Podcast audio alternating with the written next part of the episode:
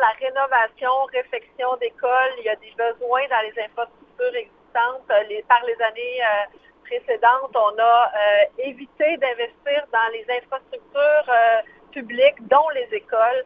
Donc là, on est en mode rattrapage pour les écoles existantes. Donc l'idée est vraiment de faire du rattrapage au niveau des infrastructures, particulièrement pour les enfants.